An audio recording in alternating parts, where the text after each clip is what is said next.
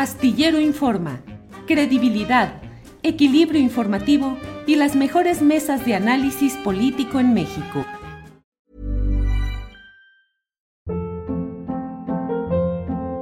Hold up. What was that? Boring. No flavor. That was as bad as those leftovers you ate all week. Kiki Palmer here, and it's time to say hello to something fresh and guilt-free. Hello Fresh. Jazz up dinner with pecan-crusted chicken or garlic butter shrimp scampi. Now that's music to my mouth. Hello Fresh. Let's get this dinner party started. Discover all the delicious possibilities at hellofresh.com.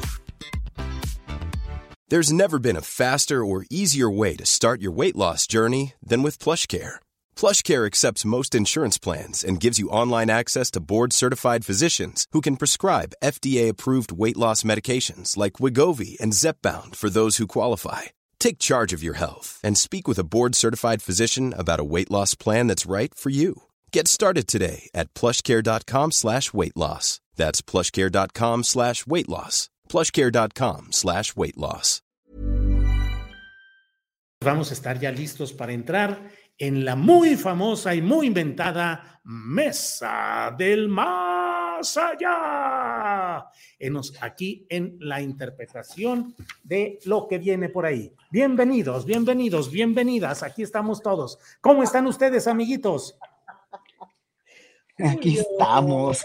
Mira, entre, entre, la caricatura y el. ¿ya, ya, ya te presentaron a mi, a mi mascota, Julio querido? No, porque no estoy viendo, estoy nada más con esto, que debo decir que la caricatura que hizo Fernando Rivera Calderón la semana pasada, sí, está mejor que el original. Ya la estoy utilizando yo para salir y me va mejor con todo esto. ¿Cómo están? Mira, te presento a mi mascota. Es el topoderoso. Es el top poderoso, top poderoso, órale. El top poderoso. Top poderoso. Que nos, va, que nos va a sacar de pobres y aparte, pues van a, van, va a hacer justicia con todos los panistas y todos los demás. ¿De veras es de buena suerte? Pues no sé, pero pues es el top poderoso, así se llama. Todo puede ser. Ana Francis, buenas tardes. Hola, Julio, con gripa, mocos. Con uh. gripa. ¿Por qué, Ana Francis? Pues qué, cambios de temperatura o contaminación. No, sí, los cambios de temperatura, el cansancio, la contaminación, qué sé yo. Y riájale. Y riájale. Y el viajero interesante. Luego muy cal o sea, amanece frío, pero sí. luego hace un calor del demonio, pum, ah, ya. Bien, saludamos al viajero interestelar, Fernando Rivera Calderón. Fernando.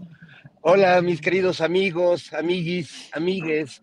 Pues sí, aquí viajando, fíjense que fui por el mandado y ya no, no, no me dio la vida para regresar, pero ya, aquí andamos, aquí andamos con mucho gusto de verte con esa caricatura de portada, mi querido Julio, se te, te va muy bien.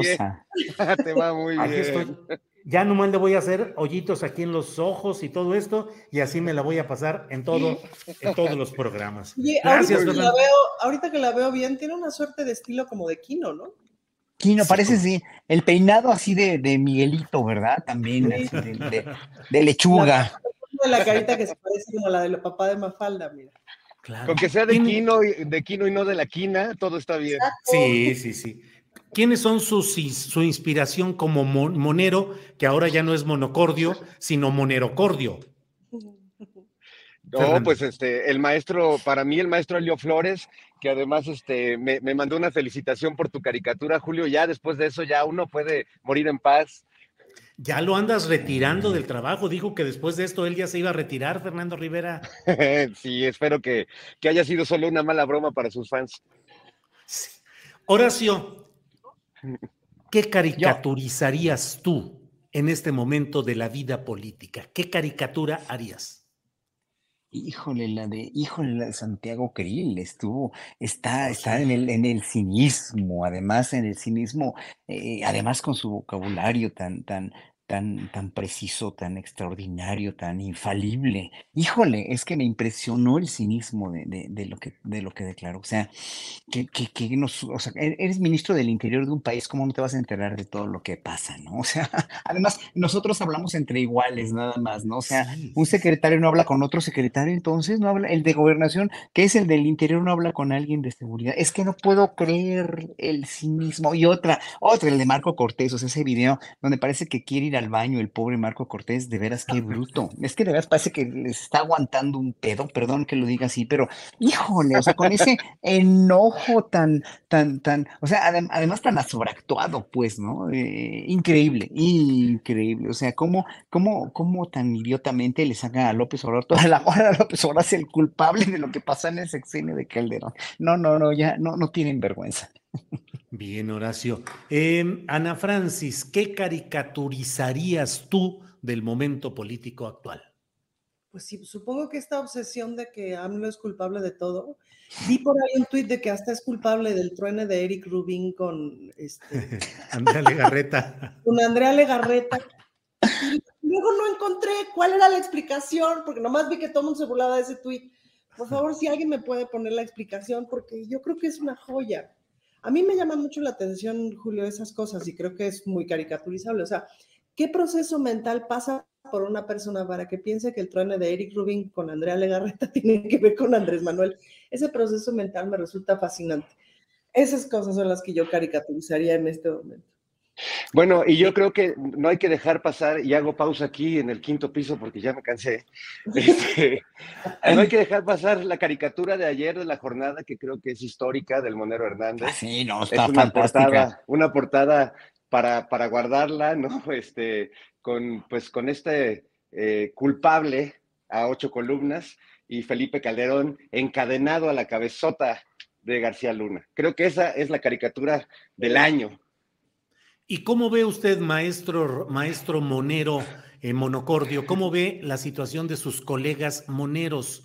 Hay desde luego sensacionales moneros ya históricos como son Helio Flores, el Fisgón, Elguera, Rocha también en, la, en la jornada, eh, Rapé en Milenio, pero hay otro segmento de moneros que están muy cargados, no solo el monero Calderón, el de Reforma, sino otros más que están muy cargados con una lógica y una narrativa eh, furibundamente adversa a la llamada 4T. ¿Cómo ve la situación de su gremio, Monero Rivera?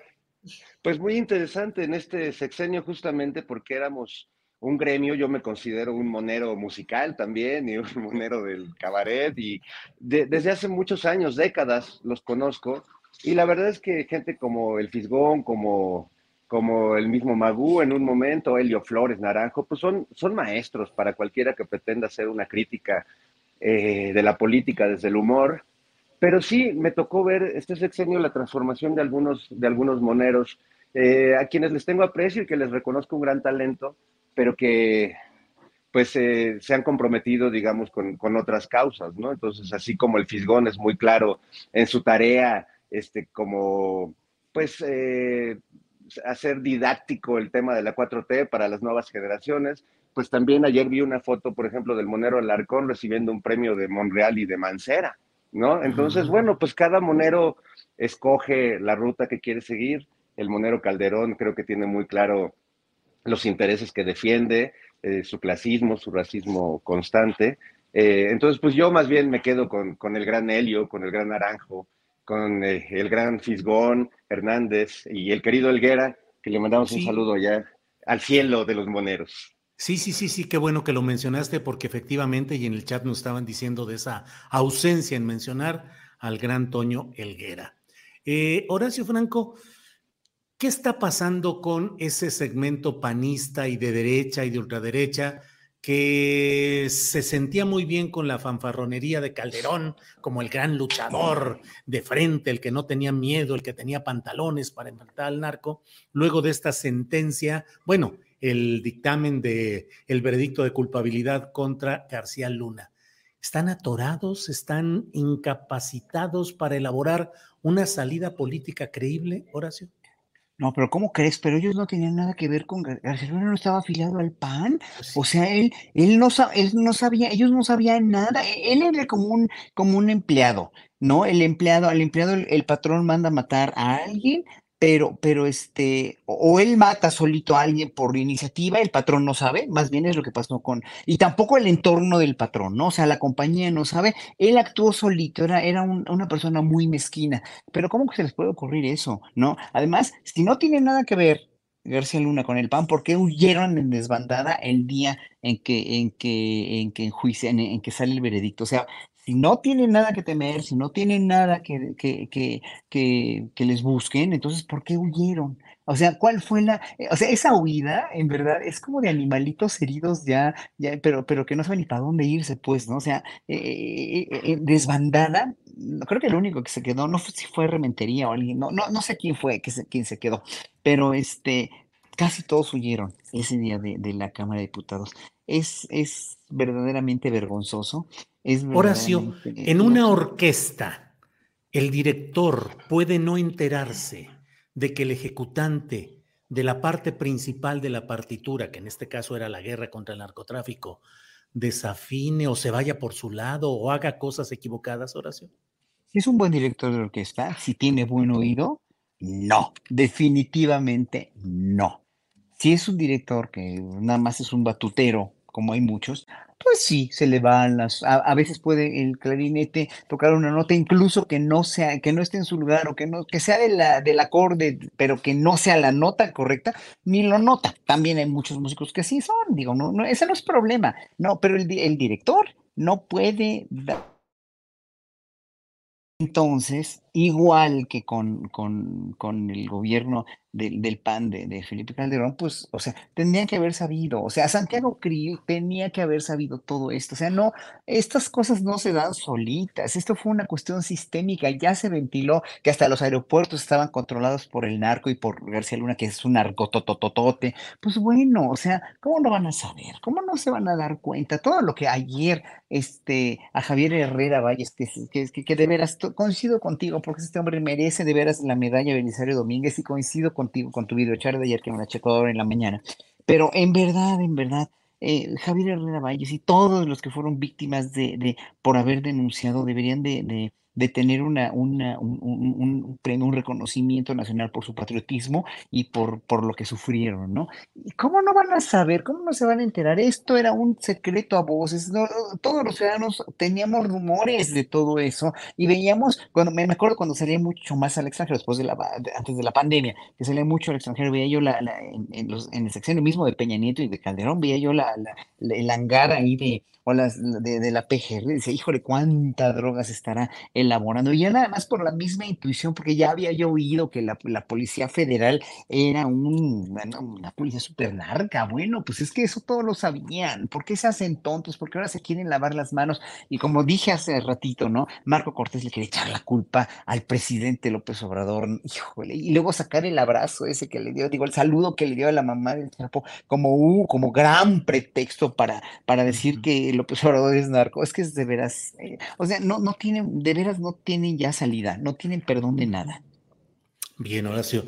Eh, Ana Francis, platícanos aquí en privado. ¿Cómo has andado de pícara, si es que así ha sido, con tus compañeros panistas? ¿Qué cara has puesto cuando platicas con ellos de estos temas delicados? ¿Y qué respuesta te dan en privado? ¿Si hay alguna respuesta política más o menos eh, bien eh, elaborada que te puedan dar los panistas? Fíjate que mm, ha sido una semana muy interesante en el Congreso, no solamente por todas las cosas que pasaron, que salieron en las noticias y tal, sino porque además pues vino ya el suplente de Christian von Roerich, porque Christian pues no se presentó porque está prófugo y entonces ya vino su suplente y subió como coordinador del grupo parlamentario Federico Doring,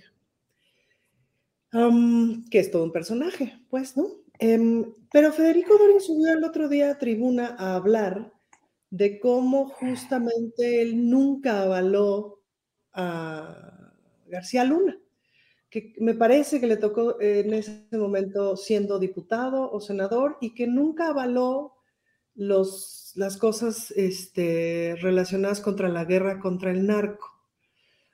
Y lo decía muy, muy orondo, pues, ¿no? Entonces, la verdad es que no lo sé. Habría que confirmar esa información, pero en general les dio el deslinde, como que el marketing lo agarran parejo, porque pues en eso lo hacen muy orquestadamente. Entonces, el marketing de ese güey ni estaba en el partido, este, pues lo agarraron parejo todo el mundo, incluso con Felipe Calderón, pues, ¿no? Y bueno, el grupo predominante en el Congreso de la Ciudad de México, pues no es cercano a, no es cercano a Calderón. Em, entonces sí se deslindaron muy facilito de él. Em, y luego ya este, acuden a lo, a lo típico de, pero Andrés Manuel abrazó a la mamá del Chapo. Y ya de ahí este, la ivermectina y esas cosas. Entonces ya no, ya no abundan más en el asunto. Me llamó la atención esa intervención de Federico Doring porque mm, me dieron ganas como de investigar un poquito más y saber cómo estaban las grillas en ese momento. Sobre todo ese personaje es muy particular, Doring, porque nunca ha sido, nunca ha estado en el Ejecutivo, si mal no recuerdo, eh, sino solo en el Legislativo. Entonces, em, y sabe mucho de legislación.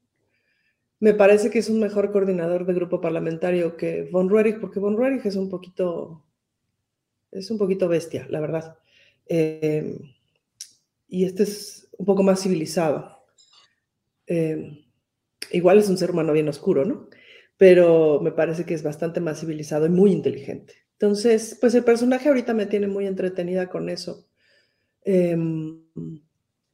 Lo que yo me pregunto, Julio, y es lo que me da vueltas la cabeza, es cuál es la narrativa que se construyen en su cabeza. Porque luego eso es interesante de pensar. O sea, Felipe Calderón, ¿qué pensaba que estaba haciendo? Vamos a suponer, vamos a suponer que hay una suerte como de afán de gobernar, eh, de gobernar más o menos. Es decir, se compró esta historia de que había mucho gobierno y que tenía que tomar las riendas y para tomar las riendas había que favorecer a un solo grupo criminal para entonces solamente tratar con un solo grupo del narcotráfico y entonces establecer esta suerte como de alianza con este grupo del narcotráfico para de esa manera tener control porque le parecía que esta era la manera de gobernar ante la circunstancia.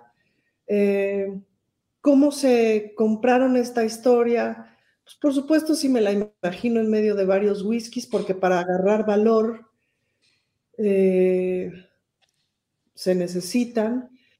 Y luego también me imagino qué historia se estará contando en este momento, como Díaz Ordaz cuando decía, yo hice lo que tenía que hacer por México para detener el comunismo y toda esta historia con la masacre del 68. Eh, me pregunto eso, ¿sabes? ¿Qué historia se cuenta? porque vaya que se cuenta una historia. No creo que, o sea, no es como Peña Nieto que, que Peña Nieto está en el ¿no? Este, no creo que haya nunca tenido la idea o la intención de ser un estadista. Pero Calderón yo creo que sí se cuenta una historia en donde él no es el rey chiquito, sino es, fue un gran rey. Y eso me entretiene mucho. Bien, Ana. Em, Fernando Rivera Calderón, luego de presenciar su esforzado ascenso hacia la cumbre departamental, que francamente me estoy preguntando si City Towers, Julio, y se les fue el ¿Eh? elevador. Vive en City Towers y se les fue el elevador. No, vive ahí donde vive Loret, vive ahí donde vive Loret, aquí en ah, Campos Elíseos. Yo Cálmense. Oye, voy llevando la cuenta y eran 47 pisos. Así como, así, así, como tío, a mí me dicen del público de repente en los comentarios, tienes tienes beca, por eso eres chaire, tienes beca. Así tú también tienes y vives en Polanco por la beca, ¿eh? Ándale. Oye, Fernando, ¿y siempre subes esos escalones de una manera tan vertical, tan erguida o a veces de manera fatigosa? Depende, depende la hora del día, mi querido Julio. Este, ahorita todavía, ahorita todavía aguanto. Ya más ratito no, no sé. Este, pero bueno, es que uno. Mula, que, estoy yendo de mula, ¿eh? No, son preguntas cree que va a tener energía siempre. Fíjate, voy a aprovechar con esto para responder la pregunta que se hacía Ana Francis hace rato de cómo es que estos pues se atrevieron a tanto y llegaron tan lejos y con tal impunidad. Y yo creo que porque pensaron lo mismo que pensamos muchos del otro lado antes del 2018, que no se iban a salir de ahí nunca, que estaban enquistados, que habían cambiado las leyes y todas las estructuras institucionales para quedarse ahí eh, eternamente. Yo lo llegué a pensar, muchos creo que lo pensamos y, intuimos que quizás iba a haber un nuevo fraude electoral eh, y no lo fue y cambiaron las cosas y cambiaron de una manera radical, a tal grado que ahora estamos viviendo lo que pasa cuando, cuando una persona o un grupo sufren un trauma tremendo, eh, eh, lo que se llama el estrés postraumático, que lo ejemplifican muy bien todos los panistas, porque lo primero es la negación, ¿no? Eh, pero además como son como son bien mochos y súper super cristianos y como ya viene Semana Santa, este, es la negación a la San Pedro, ¿no? O sea, les pueden preguntar tres veces por García Luna y tres veces lo van a negar, porque así como dice Santiago Krill que el superpolicía se convirtió en el supertraidor, pues vaya que los compañeros y cómplices de García Luna también están dando, enseñando el cobre en eso de la traición, porque pues ahora resulta que nadie lo conoció, que nadie recibió regalos de ellos, ya hasta sus amigos periodistas, que vaya que fueron los más fieles hasta el final, pues ya los vimos, ya los vimos renegar de su antiguo mentor. Fíjate nomás, así es. Ahora, eh, Horacio Franco, lo que dice Fernando Rivera Calderón, quienes llegan al poder con mucha frecuencia creen que van a durar mucho tiempo y el priismo, claro que lo duró. Eh, Peña Nieto no, porque era un personaje, digamos, insostenible por sí mismo, por su estructura mental, política, intelectual, cultural. El panismo creyó también que se iba a quedar mucho tiempo, sobre todo Calderón, que sí es un hombre de aferramiento al poder. ¿Qué nos enseña todo eso? Sobre todo la luz del presente. ¿Qué tanto también hoy Morena y la 4T se aferran al poder con la creencia de que el poder es, si no eterno, puede ser largamente duradero? Ahora sí. Bueno, ellos, los priistas y los panistas crecieron con una escuela Acuérdense que es lo mismo realmente, ¿no? Es muy similar, o sea, fue un cambio total y absolutamente cosmético el del PRI al PAN en, en sección de Fox. Pero ellos pensaron que iban a poder controlar todo tan fácil, porque siempre soslayaron a la izquierda y siempre Cuauhtémoc Cárdenas, con toda la investidura que me tiene y con todo lo buenísimo que fue, junto con Eberto Castillo, junto con Rosario Ibarra, junto con toda, incluso Muñoz Ledo, que hoy enloqueció, pero que antes era un, siempre fue protagónico, sí, pero era eran gente de izquierda muy congruentes, ¿no? Y, ellos siempre soslayaron esto porque finalmente tenían la escuela de la mano dura de Díaz Ordaz y de Echeverría y de López Portillo en contra de la izquierda. O sea, la izquierda la izquierda nunca, nunca figuró, ¿no? Eh, eh, para ellos, para ellos. Pero no pensaron que estaban creando un polvorín donde finalmente el pueblo de México después votamos masivamente por la izquierda, nos robaron varias elecciones, ¿no?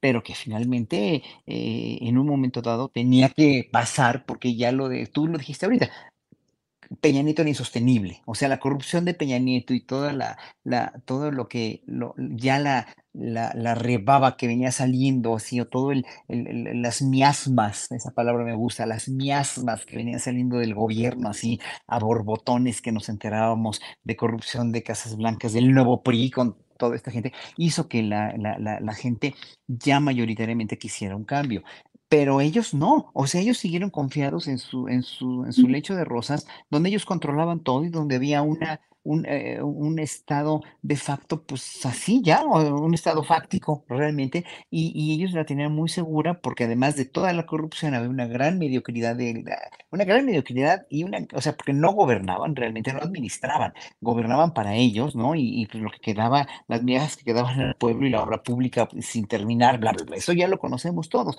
Entonces esa mediocridad terrible los llevó a un engaño a sí mismos donde dijeron, no, pues esto aquí nos vamos a quedar hasta siempre porque vamos a cambiar de partido, ¿no? El PRD tristemente se les unió con los chuchos, verdaderamente lamentable la, la, el sino de un partido de izquierda como el PRD, que ya no lo es, que ya ni partido es, ¿no? Ya no llega a nada, es un cadáver viviente, pero pues hoy por hoy vemos esas consecuencias. Morena ahorita es un movimiento que está finalmente constituyéndose. Es demasiado joven como para predecir eso, pero es su primera oportunidad de, seis años de gobierno. Tendrán que pasar otros seis años para saber si eso, yo, yo, digo, ¿eh? en mi humilde opinión, tendrán que pasar seis años más para ver si en verdad una de dos, o Morena se convierte en un movimiento realmente, sí, plural, pero muy honesto, sin todos estos candidatos que le estorban y que finalmente le están haciendo mucho daño, sin estas pugnas como las que hubo desde el principio, desde 2018, sin estas cuestiones de, política convenenciera que finalmente lo han ido degradando pero que finalmente con el consejo de la Junta, la, digo, la, eh, eh, la que dirige este, donde está Díaz Polanco y donde está el Fisgón, que son, son este, entidades políticas verdaderamente muy sólidas de educación política y de concientización, pues van a, pueden salir adelante. La cuestión es que tienen que cuidar muchísimo, porque esto que acaba de pasar de Yasmín Esquivel, otra vez, ahí le da otra vez al traste a Morena, porque finalmente está ella adscrita a la circunscripción, aunque no sea, aunque no milite, aunque no sea, es como igual que García Luna, está adscrita a una circunscripción de, pensamiento morenista que va con el presidente y que finalmente todo eso le hace daño al gobierno, le hace daño. A la opinión pública, es terrible, como lo que pasó en el New York Times, ahora como la noticia está absurda del New York Times y el encabezado de reforma lamentable y vergonzoso, donde dices, híjole, es que no, no, no puede ser, pero es es y ha manchado, es y es. Y ahora, todavía se atreven a decir, por ejemplo, en estas manchas, ¿no? Que, que eh, ¿quién lo dijo? Ah, no, pues lo dijo este Ocril, sí, él mismo lo dijo también, ¿no? Que López Obrador se vio involucrado en la corrupción de García Luna porque, con, porque dijeron en el juicio que no se dio cuenta, o sea, qué, qué manera tan, tan perversa, la verdad, y qué manera tan, tan baja de usar una mentira, porque todo el mundo ya supo que fue mentira, otra vez como argumento para decir, ya ven, López Obrador estuvo inmiscuido con García Luna porque recibió dinero, pero, pero si el mismo grande, o sea, el grande que dijo esto, ¿no? El, el, testigo eh, dijo que no era cierto. Entonces, todo, usar todo esto para dañar, pues es, es, es, terrible. Y Morena, pues obviamente se tiene que cuidar y tiene que cuidar sus candidatos, porque si no los cuida, va, en verdad sí, va a ser, va a ser bastante contraproducente para 2024. Bien, Horacio. Ana Francis, em, dentro de lo que está viviendo el país, eh, está el tema de esta doble señalamiento, acusación a la ministra Yasmín Esquivel por el plagio de su tesis. Eh, pareciera un hecho ya así como que este reportaje hoy del país pareciera ya el que le da el cierre, el último clavo en el ataúd profesional y de credibilidad a la señora Yasmín Esquivel. Pero te pregunto, más allá de ese tema que creo que coincidiremos, supongo, en que es reprobable todo lo que se ha hecho en este tema por parte de la ministra en cuanto a sus tesis, ¿percibes que hay una nueva etapa con la ministra Norma Piña en la cual se han sucedido una serie de resoluciones judiciales que son abiertamente adversas al sentido que se estaba teniendo y el que se buscaba en la línea de esta llamada cuarta transformación. Es decir, ¿cómo vas viendo ese comportamiento del Poder Judicial? Uy, pues complejito, porque yo había estado viendo a la ministra Piña con sus discursos en estos videos que empezaron a circular sobre cuando entraron muchas juezas mm. al servicio y sus discursos em, impecablemente incluso asistí a un foro sobre violencia vicaria que se organizó junto con Saldívar y tanto Saldívar como ella se echaron una explicación y un discurso impecables y además muy útiles para la violencia vicaria que tiene tantas broncas para ser aceptada, aceptada jurídicamente hablando y constitucionalmente hablando. Entonces, que dos ministros hablaran en ese sentido, pues la verdad es que es muy favorable. Em, pero por otro lado, me súper sacó de onda cuando no se puso de pie entró el presidente, porque me parece que no, que no demostró imparcialidad, que justo demostró parcialidad, y eso me preocupa, porque entonces de pronto dices a quiénes está respondiendo. Em, por otro lado, pues no hay que ser inocentes, es decir, todo lo de García Luna, pues es el gran escándalo de la semana.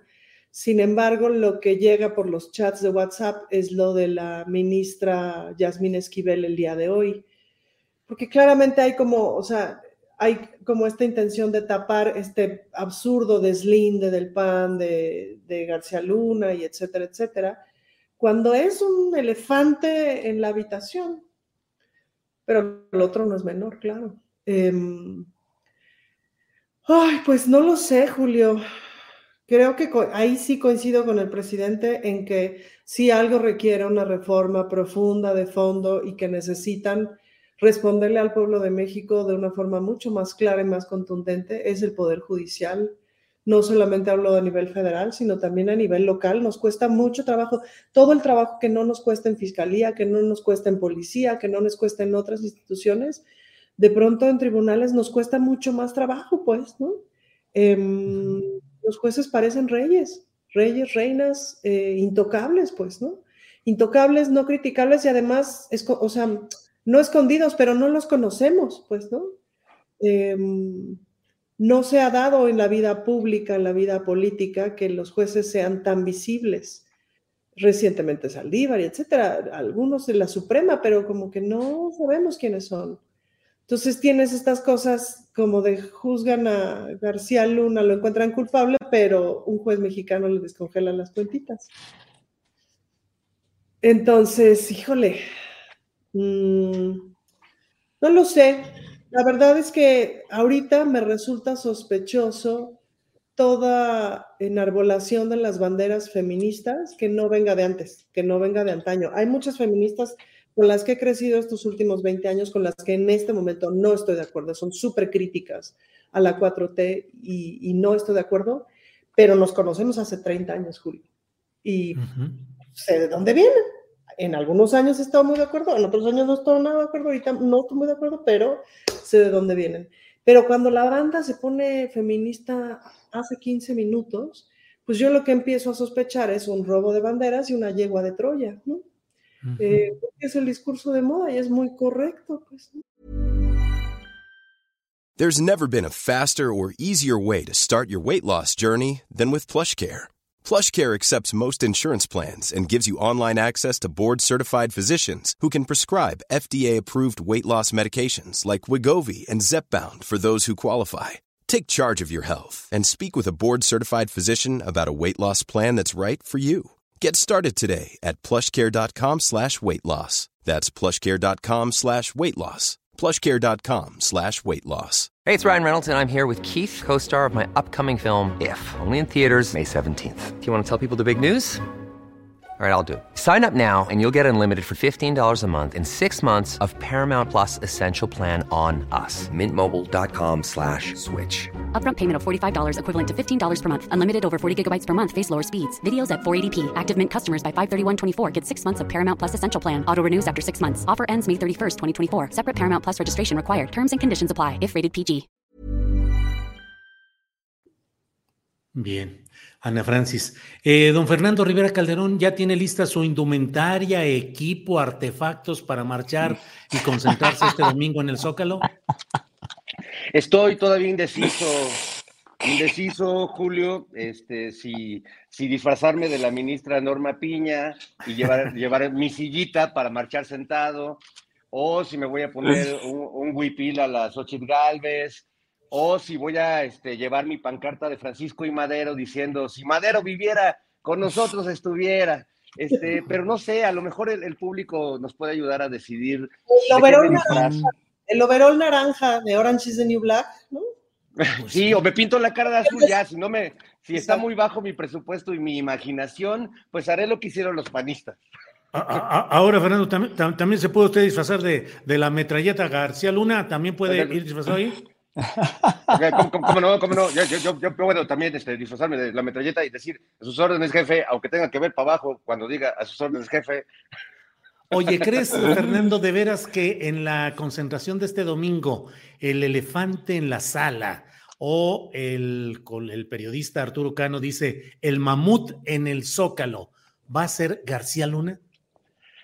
Este, bueno, yo respeto a los mamuts. Este, no, no diría. Pero sí, el elefante en la sala. El elefante, en, la sala. Sin duda, sin duda. Y, el elefantito, este, que era en teoría su jefe. ¿O quién era jefe de quién? Porque ahora pero ese sería elefante rosa, ¿no?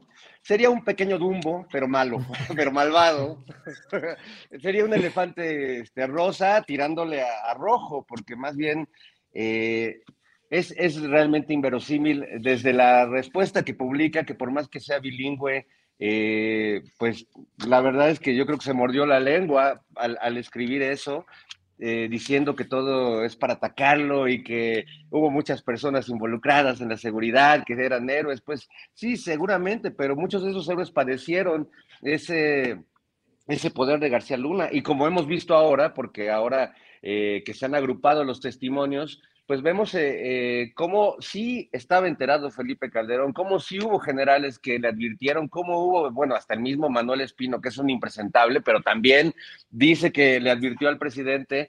Y también eh, hemos visto descripciones del perfil de Felipe Calderón que de, veras lo describen como un, monstruo, un, un, tipo con realmente patologías muy graves y que, y, digo, y nos podemos basar en el testimonio de Moreira y en el testimonio de Espino y en el testimonio de Castillo Peraza. Es decir, como decía la, la, la fiscal allá en Estados Unidos en el juicio de García Luna, no les pido que les caigan bien estos tipos, pero sin duda eh, coinciden en el perfil de este, de este tipo tan peligroso como lo fue Felipe Calderón y que ahí anda quitado de la pena escribiendo tweets y, y Margarita ahí este, y, Santiago Krill, porque ahora resulta que Santiago Krill es el, gran, este, el que salvaguarda eh, la constitución y la justicia cuando pues, estuvo pegadito a todos ellos desde el sexenio de Vicente Fox, así que pues que no nos vengan, ¿no? Pero bueno, ahí nos encontraremos en la marcha y conviviremos en santa paz, nos daremos la paz.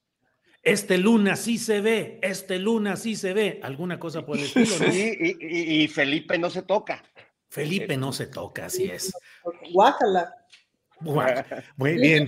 Eh, Horacio, ha reaparecido el fiscal Alejandro Gers Manero. Ya estuvo ayer en una reunión con directivos de barras de abogados y hoy ha estado presente eh, junto al presidente de la República en un acto público. Eh, ¿Qué opinas de ese retorno? Es un retorno físico, pero a fin de cuentas no camina y no avanza lo de la fiscalía. Renace la esperanza con la presencia física ya de nuevo del fiscal. ¿Qué opinas, Horacio? No, no renace nada. La, justicia está hecha de veras una, una tragedia griega en México, de veras, con esta, como, bueno, desde que le, le, le, descongelan las cuentas a la esposa de García Luna unos minutos después del, del veredicto del jurado, es que de veras, no, ya no, ya no, todo esto de la ministra este, Yasmín, todo esto de la, precisamente la, la, la, la poca eh, vara alta de, la ministra Piña para presidir la Suprema Corte de Justicia, sea mujer o sea quimera o sea trans o sea lo que sea. A mí yo no me fijo en eso, ¿eh? Para mí, sea mujer o sea hombre, tiene que ser un ministro realmente, o tienen que ser jueces y tienen que ser este, gente que está procurando la justicia, que sean honestos, que sean congruentes. O sea, estaba viendo la tragedia que estabas describiendo al principio del programa, ahora que venía yo en la bicicleta de, dar clases en el conservatorio. Este, pues sí, es el sistema judicial en este país es una tragedia en su gran mayoría. Y entonces, pues el mismo que, el mismo fiscal, el mismo fiscal que está, que debería estar armando casos en contra de delincuentes, en contra de, de, todo el que le hace daño a este país, pues no lo está haciendo porque sí, ya, ha tenido cuatro años para mostrar un poquito de punto honor y decencia y, amor a su país y no lo ha hecho. Y, para mí sigue siendo el más grande error de este gobierno. Eh, yo, yo con todo lo que admiro al presidente y con todo lo que en verdad está haciendo de infraestructura y de bien por el país, etcétera, etcétera, de, un, un, gran resurgimiento económico de este país. Esto de la fiscalía a mí me enferma, a mí me vuelve loco ya. O sea, ya dice, no, no puede ser. En la fiscalía y el sistema judicial si no van a cambiar profundamente, pues México va otra vez a cuestas porque el siguiente presidente o presidenta de este país van a tener que seguir la misma línea de independencia de la Fiscalía General de la República y el, que se nombre un fiscal independiente, eso está muy bien, que el Poder Judicial sea independiente, sí, pero que no sea un Poder Judicial y una Fiscalía como esas, porque si no, México se va a pique y los ciudadanos ya estamos hartos, ya estamos enfermos de oír todo esto de estos jueces, de estos magistrados, de este fiscal que no ha hecho nada. Y pues sí, tendremos todas las esperanzas en, en la unidad de inteligencia financiera y en Pablo Gómez, quien es un paladín, es un bastión de oro de este gobierno, como pensamos también que yo pienso que era también Santiago Nieto, pero dices, híjole, no, no, no, como que, como que, digo, la, eh, eh, la, la, unidad de inteligencia financiera no tiene esas atribuciones que debería, que sí tiene la fiscalía y que debería ya actuar inmediatamente en casos como los de García Luna, de los, de, todo a quien tengan que enjuiciar y abrir carpetas, pero como bien lo dijo Ravelo ayer, en tu programa, pues es que la fiscalía está llena de gente de García Luna, o sea, o sea, imagínate que, o sea, ante qué o sea, qué inermes estamos los ciudadanos para poder decir, sí, el fiscal está muy mal, pero también está la fiscalía llena de, de, agentes este, afines a García Luna y de personal que está finalmente en la misma corrupción, en la misma tónica de corrupción y de encubrir la verdad y de no enjuiciar a quien tienen que enjuiciar. Y claro, los que siguen pagando, y lo dice también el presidente casi en cada mañanera, pues son los pobres que no tienen para pagar un abogado. Son los, los casos como el de Israel Vallarta que aún no tiene sentencia. O sea, es, es trágico, trágico, trágico, trágico. Sí. Eh, Ana Francis Moore, ¿coincides con el diagnóstico y el análisis de Horacio Franco? Está para llorar la cuestión del sistema judicial, hablo de la Procuración de Justicia a través de la Fiscalía y la Administración de la Justicia a través del Poder Judicial Federal. ¿Qué opinas, Ana? Pues creo que valdría la pena empezar a diferenciar espacios, es decir, hay un espacio, por ejemplo, que yo no sabía hasta ahora que estoy en la función pública, que no sabía que era tan importante, que es el de las fiscalías locales en realidad la mayor parte del trabajo que, de, los de que nos interesa del acceso a la justicia para los ciudadanos, para la ciudadanía del día, pues le tocan a las fiscalías locales.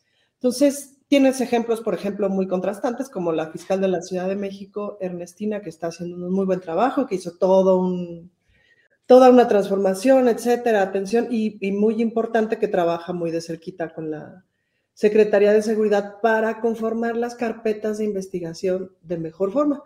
La Policía de la Ciudad de México, por ejemplo, es la única en el país, eh, espero no equivocarme, pero según yo es la única en el país que tiene la capacidad de investigación, pero ninguna otra policía. Y luego, y por ejemplo, tienes en Morelos, pues al fiscal feminicida, al fiscal encubridor de feminicidio, aquí al ladito, pues.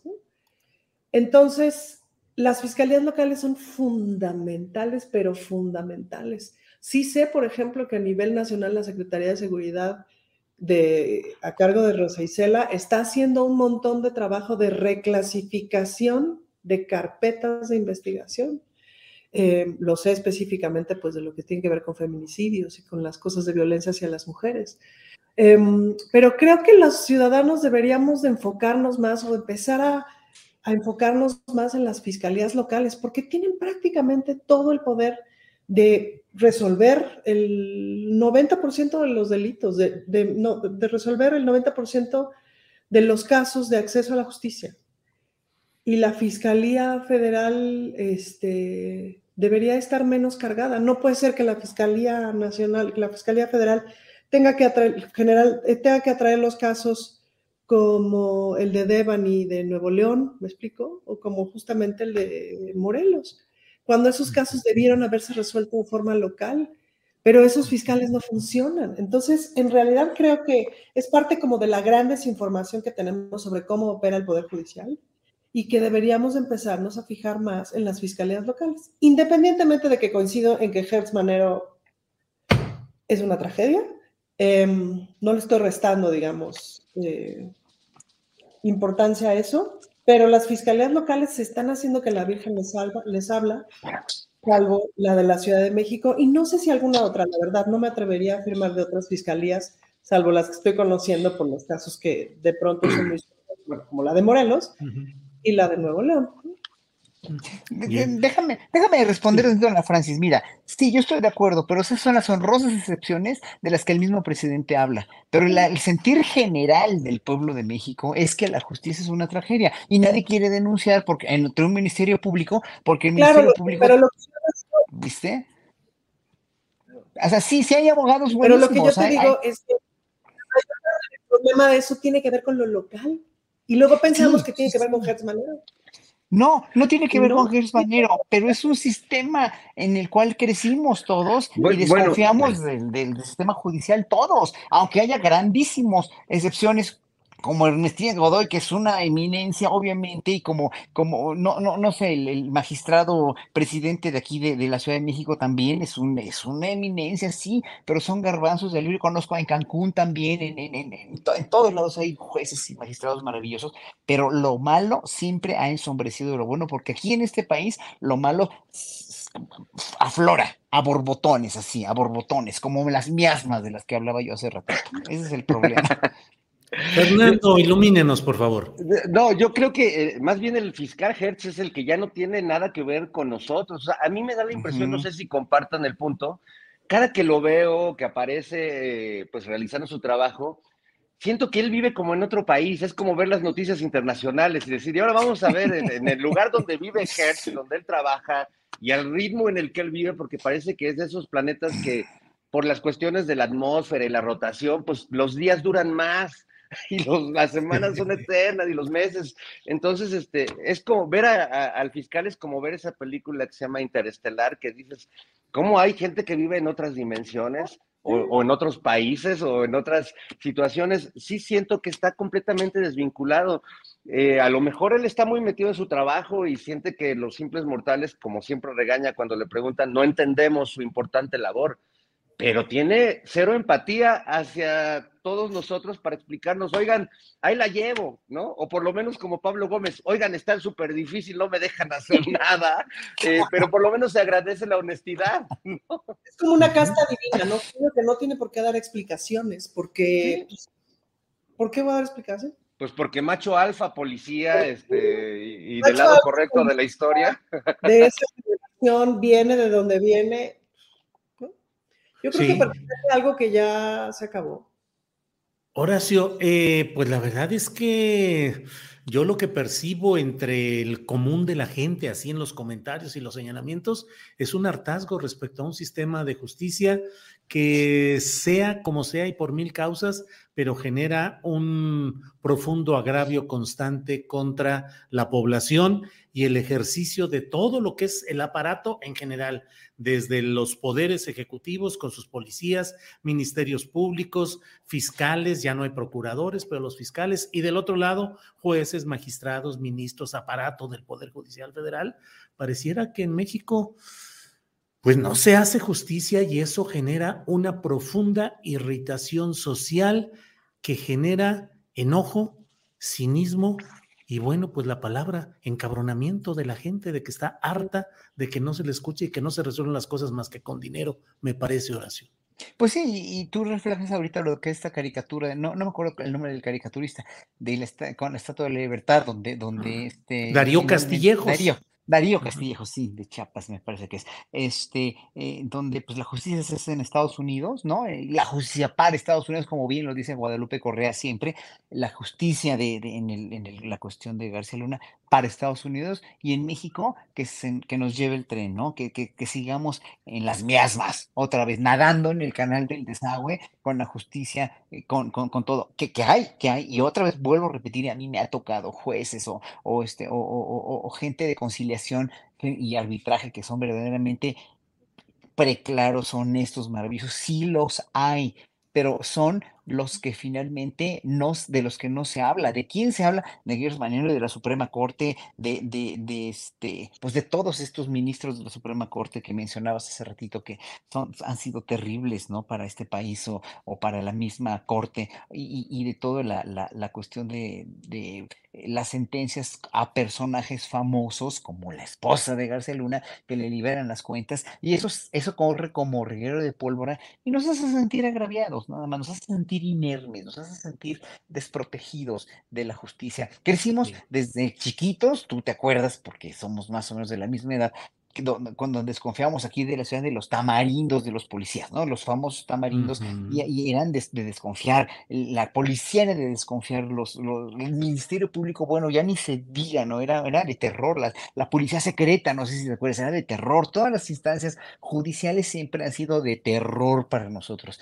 Híjole, qué triste, en verdad, porque cuando, cuando por lo menos en, en, en, en otros, en otros países con un sistema de justicia un poco más dijéramos, justo, ¿no? Valiendo la redundancia, pues no es así. O sea, si confías en un juez, si confías en un policía, si confías en un magistrado, porque sabes que no tiene, no tiene a quién venderse. Aquí la justicia se vendió desde hace siglos enteros, se ha vendido desde la Inquisición. La justicia siempre se ha vendido al mejor postor. Y eso es lo triste.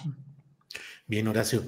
Eh, Ana Francis, hablábamos de esta caricatura de Darío Castillejos, caricaturista de Oaxaca en Twitter es arroba Darío Monero, e hizo una caricatura que no ponemos por problema de derechos de autor, pero es eh, eh, eh, una estatua toda desvencijada y toda ajada y destrozada de, la justicia. y la caricatura se llama mm, Dictamen Contiguo, Veredicto Contiguo. Y entonces arriba de, ese, de esa estatua abandonada y destrozada está una persona de traje feliz de la vida saludando al otro lado de una barda a la Estatua de la Libertad de Nueva York. Y te pregunto, Ana Francis, tenemos derecho a estar muy gustosos y muy contentos de que en Nueva York se haya hecho justicia, cuando en México no se hizo oportunamente nada para realmente enfrentar eh, judicialmente al propio eh, Genaro García Luna, sino hasta que ya estaba detenido e involucrado en Estados Unidos? Yo no sé si se está haciendo justicia, Julio. Mm. Se está encerrando a García Luna y eso se agradece muchísimo, pero eso no necesariamente significa que se está haciendo justicia, que está justicia, pues, ¿no? Para mí la justicia es clara. Es decir, sí, habría que el, que el que tiene que estar en la cárcel es Felipe Calderón. Ese señor es un genocida y nos metió en una en una espiral de violencia que yo no olvido. Mi vida sí cambió después del 2006, como la de todo mundo. Y si mi vida cambió, que es una vida de clase media de la Ciudad de México, y cambió de, muchas formas, pues ya me imagino este, la vida de cientos y miles de personas en, circunstancias eh, menos favorecidas que las mías. Entonces, eso yo no lo olvido. Yo así crecí, pues, ¿no? Con esos, así, así, así pasé esos años, con esos miedos. Em, dejando de transitar montones de estados y montones de carreteras. Para el, para el teatro fue fatal, Julio, las giras se acabaron. Los empresarios teatrales ya no podían hacer giras porque en cada una de las plazas les cobraban un dineral y era súper inseguro transportarse. Se acabaron un montón de circuitos de giras y eso lo saben mis compañeros de teatro. Entonces, este, pues no, yo no lo olvido. Em, y ese señor es el que tendría que estar en la cárcel. Y ojalá lleguemos a eso. Y, regreso un poquito a lo anterior, es decir, lo que pasa es que estamos muy enojados porque todo el mundo pensábamos que después del 2018, con la llegada de Andrés Manuel, el acceso a la justicia iba a ser más inmediato, iba a ser más rápido, iba a ser más expedito, iba a ocurrir de alguna manera. Y de pronto vemos que en efecto los tres poderes están separados, que el poder judicial no obedece al presidente, para bien o para mal, es decir, pienso que es para bien que no obedezca al presidente, pero sí obedece a otros intereses. No necesariamente sabíamos a qué intereses obedecía o no lo teníamos tan claro, pues, ¿no? Y pues es un montón de gente, Julio, es un montón de gente que está obedeciendo y que ha obedecido a otros intereses y seguirá obedeciendo, pues, ¿no? Eh, porque son muchísimos años de, de construir toda una alteridad de corrupción entonces, pues sí, eso desespera un montón. Me da mucho gusto que García Luna se quede encerrado, me dará más gusto si se recuperan bienes, dinero, etcétera, con estos juicios que se están haciendo en Miami. Eh, me parece que simbólicamente es muy poderoso, pero me encantaría y eso sería, eso sería parte de la reparación del daño que yo creo que solicitaríamos cualquier persona que haya vivido el sexenio del 2006 al 2012, que es que Felipe Calderón esté en la cárcel. Bien, Ana. Fernando. Perdón, nada más para agregar, porque creo que sí nos conviene. El otro día una, una buena amiga me hacía esta reflexión sobre cómo empezamos a pensar en un camino para que la Guardia Nacional deje de ser necesaria. Todavía falta un montón, pero tendríamos que apostar a que la Guardia Nacional deje de ser necesaria. Y para eso las policías locales deberían funcionar. La Guardia Nacional está existiendo en muchos lugares porque muchas policías no funcionan. En fin, es un proceso mucho más largo, pero nunca me parece que tenemos que olvidar, aprendiendo de la experiencia del 2006-2012, que fue una mala utilización del ejército por todas las razones que ya sabemos, pero no debemos olvidar que el ejército, que la Guardia Nacional, sí tenemos que aspirar a que se ocupe como de las cosas que se tiene que ocupar y no de las cosas policíacas. Ya. Bien.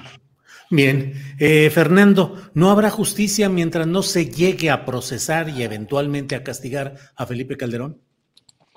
Sí, bueno, es uno de los pasos más en el camino de la justicia en este país. Yo creo que lo, que dice Ana Francis es demoledor.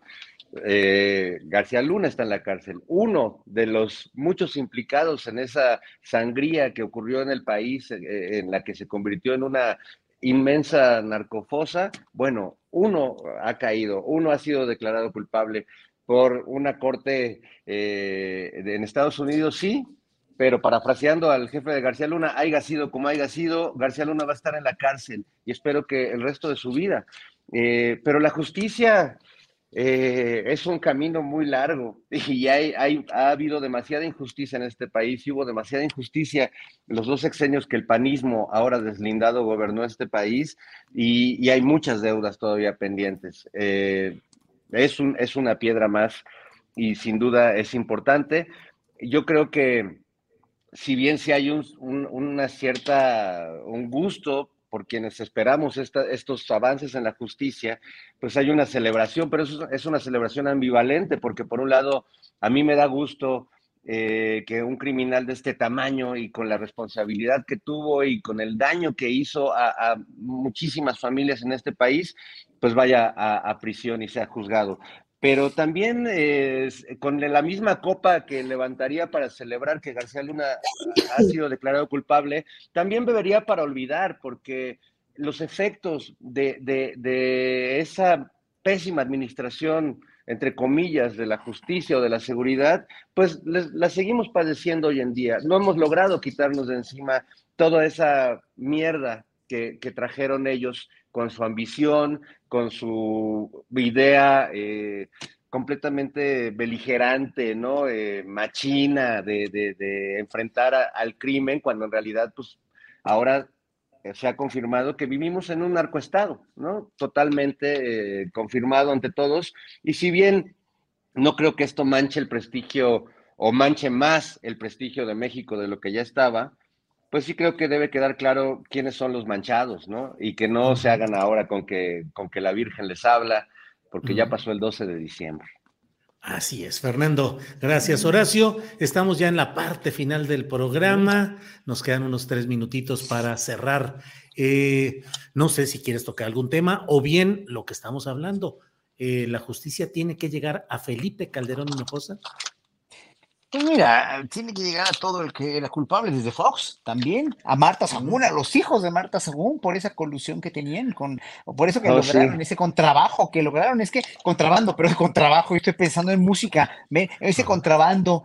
Contrabando y traición con los Tigres del Norte. Tal cual. Bueno, bueno, todos, todo, todo un sistema, todo un narcoestado, todo un sistema tiene que resultar este, ya indiciado, tiene que resultar. Pero, pero lo triste es que los ciudadanos estamos seguros de que aquí en México no va a pasar por el fiscal que tenemos, por el sistema judicial que tenemos que le descongela las cuentas a la esposa de García Luna y porque García Luna nunca, yo estoy seguro o casi seguro que nunca hubiera sido así juzgado en México.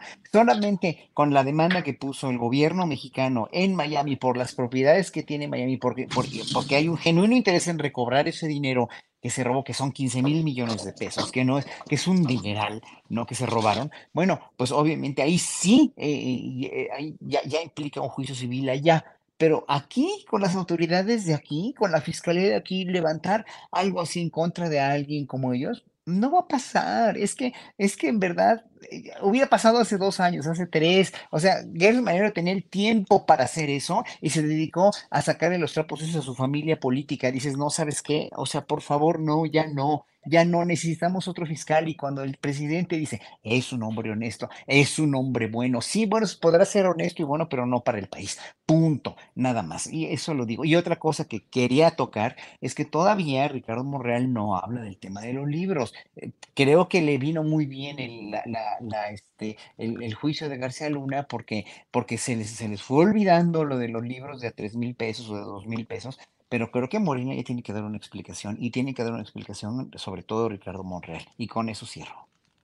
Muy bien, pues muchas gracias a todos ustedes por esta interesantísima, agripada, eh, escaladora de montañas inmobiliarias y forzuda presencia de todos ustedes. Muchas gracias y vamos a despedirnos de Canal 22. Hasta aquí llegamos con la mesa, mesa del más allá. Hasta luego, amigos, amiguitos. Mm, Bueno, pues ya cerramos aquí el changarro para el Canal 22 y seguimos nosotros. Eh, pues Ana Francis, ya en la parte final, gracias. Espero que pronto te recuperes. A ver cómo sigue la contaminación, cómo sigue todo por allá. Que estés muy bien, Ana Francis. Muchas gracias, Julio. Adiós, chicos. Adiós. Fernando, que sigas adelante en tu escalada inmobiliaria. Muy bien. Muchas gracias y recuerden, amiguitos, recuerden las enseñanzas del senador Ricardo Monreal. Errar es humano, pero negar a García Luna es política. Eso, muy bien. Horacio Franco, gracias. Buenas tardes. Gracias, buenas tardes a todos. Un abrazo a todo el auditorio también, que están muy prendidos, ¿eh? Acá están, pero gruesos, ¿eh? Sí, sí, sí, sí, así es. Muy padres todos, la verdad. Bueno, gracias y nos vemos pronto. Gracias. Hasta Adiós, luego. amigos.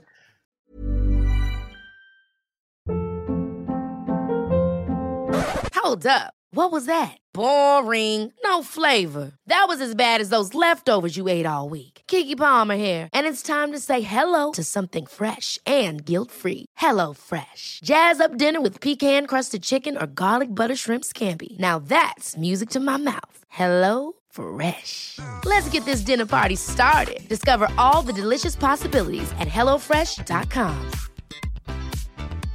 En Sherwin Williams somos tu compa, tu pana, tu socio, pero sobre todo somos tu aliado, con más de 6.000 representantes para atenderte en tu idioma y beneficios para contratistas que encontrarás en aliadopro.com. En Sherwin Williams somos el aliado del PRO. Para que te enteres del próximo noticiero, suscríbete y dale follow en Apple, Spotify, Amazon Music, Google o donde sea que escuches podcast.